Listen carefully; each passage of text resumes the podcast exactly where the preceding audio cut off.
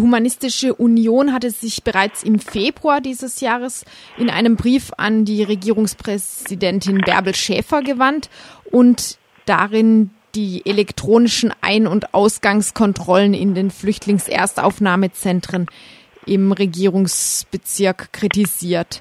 Mitte April kam dann erstmal eine Antwort vom Integrationsministerium. Darin werden verschiedene Argumente vorgebracht. Zum einen heißt es darin, die Zugangskarte werde nur lokal für die jeweils betreffende Einrichtung verwendet. Die Daten dürften nicht an Dritte weitergegeben werden. Dazu sei die Betreiberfirma vertraglich verpflichtet. Zweitens eigne sich dieses System, um die Geflüchteten an anstehende Termine zu erinnern. Und drittens auch dazu, die Belegung der Einrichtung zu koordinieren und auch dazu die Residenzpflicht der Geflüchteten zu überprüfen.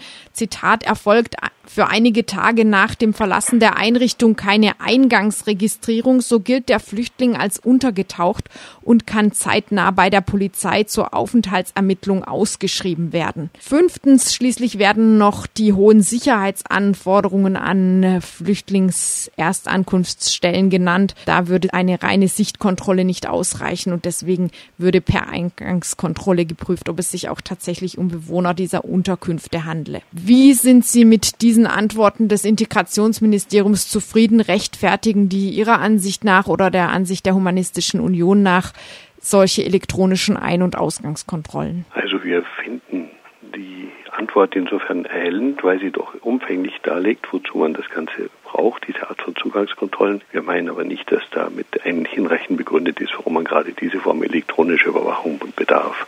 Also ich denke, da gilt sozusagen das Augenprinzip und das persönliche Prinzip, wenn man jemanden nach seinen Ausweisen fragt, dann immer noch als der sichere, als einfach schlicht auf eine Zugangskontrolle elektronische zu warten und zu vertrauen.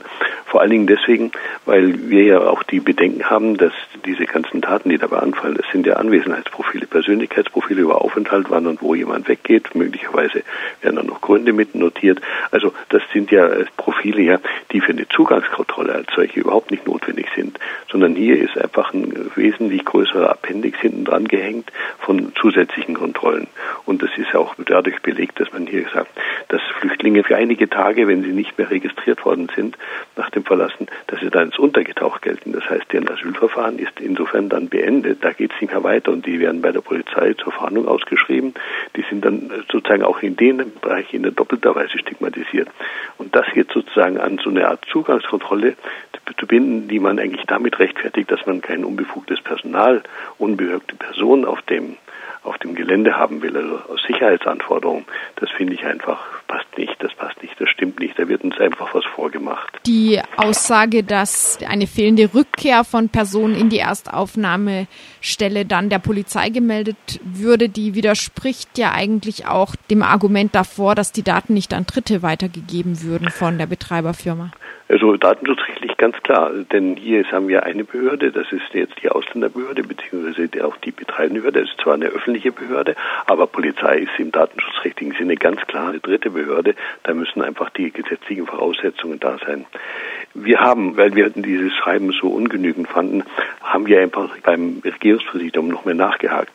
Die sollten uns doch bitte nach dem Informationsfreiheitsgesetz, das wir in Baden-Württemberg jetzt seit Dezember haben, auch die vertraglichen Unterlagen zusenden, die mit den Betreiberfirmen, mit den Bewacherfirmen bestehen. Klar, denn die, die müssen bestehen, denn da verweist ja auch das Schreiben des Ministeriums darauf, die Betreiberfirma einschließlich ihrer Mitarbeiter steht dort, ist vertraglich zur Geheimhaltung und zur Einhaltung der datenschutzrechtlichen Bestimmungen verpflichtet. So, Jetzt haben wir das. Und jetzt ist letzte Woche das Schreiben hier des Regierungspräsidiums gekommen. Und dann lesen wir hier, also wir hätten hier Auskunft bekommen, schon genügend vom Ministerium. Und dann steht dann drin, bezüglich der Betreiberfirmen, dazu können wir momentan nur mitteilen, dass wir uns mit den Betreiberfirmen, mit dem Unternehmen European Homecar GmbH in laufenden Vertragsverhandlungen befinden, laufenden, und daher derzeit noch kein schriftlicher Vertrag vorliegt. Jetzt muss man sich mal das vorstellen.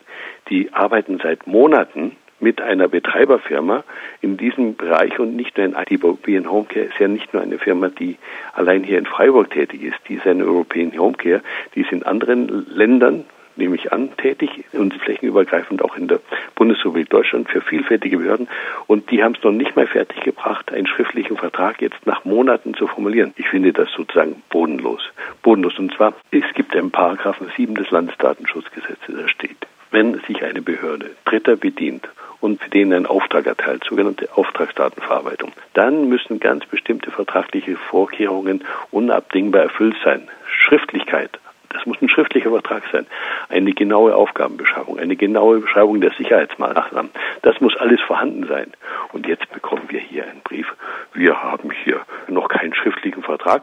Und dann wird uns noch gesagt, wir haben aber bereits seit Beginn des Auftrages auf den streng vertraulichen und maßvollen Umgang mit den Daten hingewirkt. Ich finde das bodenlos. Also das heißt, das Regierungspräsidium kontrolliert bisher in keiner Weise verbindlich, was European Home Care tut und das Integrationsministerium hat wiederum nicht kontrolliert, was seine Regierungspräsidien tun. So, wenn man den Brief des Integrationsministeriums liest, dann hat man den Eindruck, da ist alles getan. Da ist alles getan, vertraglich und so weiter. Und wenn man dann den konkreten Brief des Regierungspräsidiums liest dazu, die ja vor Ort verantwortlich sind und die auch die konkreten Verträge zu schließen haben, das macht ja nicht das Ministerium, ja, da hören wir da, da ist nichts finde ich sozusagen, das ist ein so klarer Gesetzesverstoß, wie man es eigentlich nicht klarer haben kann, ja.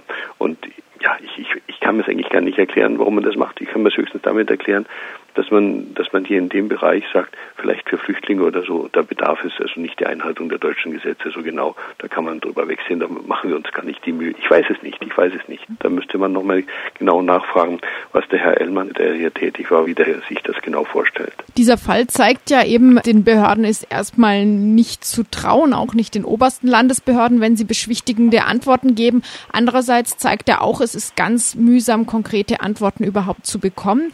Sie mussten erst erst mit dem Landesinformationsfreiheitsgesetz äh, sozusagen drohen und es hat jetzt gute drei Monate gedauert, bis sie diese Antwort vom Regierungspräsidium bekommen haben und das war immerhin eine Institution wie die Humanistische Union, die hier nachgehakt hat. Jetzt kann man sich dann fragen, was ist, wenn vielleicht eine unbekanntere Organisation oder Person ein Interesse hat, solche wichtigen Informationen über Gesetzesverstöße von Behörden zu bekommen. Kann ich mir vorstellen, dass es durchaus schwierig wird, bloß auch für jeden, jeden Bürger, jede Bürgerin sei daran erinnert, dieses Informationsfreiheitsgesetz. Dieses Gesetz schreibt vor, dass die Behörde innerhalb von einem Monat Auskunft zu erteilen habe. Sonst kann man zu den Gerichten man sich mal vorstellen. Selbst der einfache Gesetzeswortlaut wird nicht eingehalten und scheinbar gar kein Unrechtsbewusstsein da dabei, dass man sich daran nicht hält und sagt, ja, wir können ihm momentan nur mitteilen, dass wir uns für Vertragsverhandlungen befinden. Aber alles ist in Ordnung. Also ich denke, dass nach den Vorfällen, die wir auch hier etwas höher haben, Villingen und Rottweil in der Sache mit den Leas, die es dort gegeben hat und den riskanten Unternehmen zwischen den Betreiberfirmen, dass man da kein Vertrauen drin hat, dass das wirklich alles so in Ordnung ist.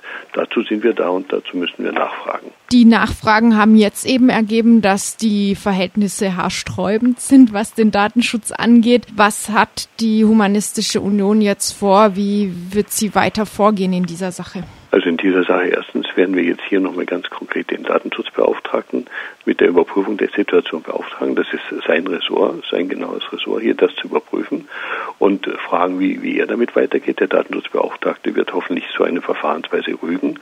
Und dann denke ich, ist das hier ein Problem, das nicht nur jetzt hier in Freiburg besteht, sondern das ist ein Problem, das für ganz Baden-Württemberg versteht und auch für die ganze Bundesrepublik. Und ich denke, das ist jetzt im Augenblick das, was wir tun wollen. Wir wollen jetzt sozusagen hier über landesweit und dann auch bundesweit über unsere Bundesorganisation rauskriegen, wie ist der Stand der Verfahren und was passiert da, um dann auch sozusagen auch die Öffentlichkeit weiter darüber zu unterrichten.